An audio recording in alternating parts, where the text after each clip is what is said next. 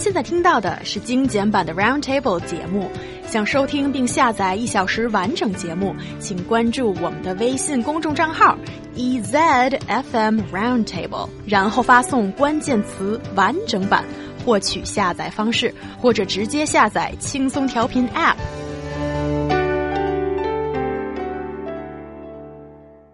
Bargaining in Chinese markets can be similar to fighting a war. If you're vigilant and calm enough, you can have the upper hand. Let's discuss strategies and compare notes so we can leave the show with ample ammunition to claim victory in this mental war. So bargaining, 讨价还价, it's not a Chinese phenomenon, but why is it that in certain places in China, knowing how to bargain is a necessary survival skill? In that market?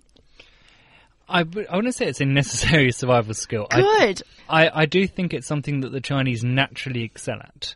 Uh, we've got a great example here of um, these two girls that go to buy a suitcase in the silk market, and the original price offered is 1,200 RMB, and the girls managed to um, uh, they managed to get it down to a price of 450 RMB, but it turns out on Taobao it can be bought for 300, and the problem is with bargaining in China, and I mean this as a compliment, so please don't take it negatively. But when it comes to doing business, Chinese people are relentless. They don't stop attacking until they win. And I mean it as a compliment because in business, you can't be a nice guy. The best example I've got here is the big story in the papers at the moment.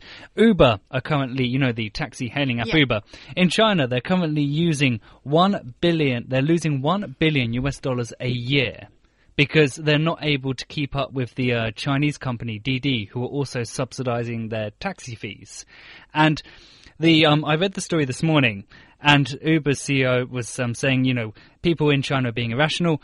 We want to try and outweight them, but they can't beat Didi, then they can't hang there long enough and that's because of the amazing persistence of the domestic Chinese taxi hailing company and it's the same persistence you see in bargaining but okay. according to my observation I hear a lot of people that uh, Uber is actually much cheaper than Didi when it comes to the but it's costing them more money services. okay talk about right. bargaining um, I think yes big companies is one thing but when you, it comes to these personal vendors or these individual stalls in let's say places places like the silk market or just a general market, bargaining skill is kind of very useful there because the tag price, well, there isn't really a tag price, mm. but hmm. there's an ask price is often something you need to maybe have it or even even ask for a lower price than that. And that seems to be a piece of useful knowledge for shoppers. What are some of the bargaining skills or tips that you think we should have?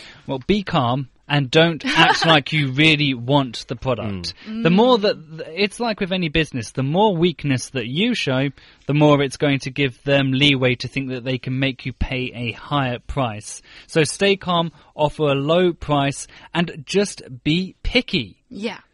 Tell them about the flaws. Flaws of the products. Yes. And uh, also, you can also uh, distract the sellers a little bit, like asking him or her for different prices of different products, letting him or know have a uh, thinking that you know you have no preference at all, and then you can probably you know pick up one thing and ask the price just randomly. And above all, remember my advice at the beginning of this segment. Be relentless because they will be coming at you with the same mentality. They're not going to quit. So if you want the item that much, you've got to have that same pitfall mentality as the person trying to sell it to you. Okay, well, I think it depends on the place. If you're spending a lot of money in general, and yeah, asking for a big bargain is pretty important. But if you're only spending a few yuan at the uh, fresh market, then maybe not be that aggressive about it because every time when I go to that market with my dad, my dad always says, let the poor guy have that five extra yuan. He got up at 3 a.m. this morning to get the vegetables into Beijing.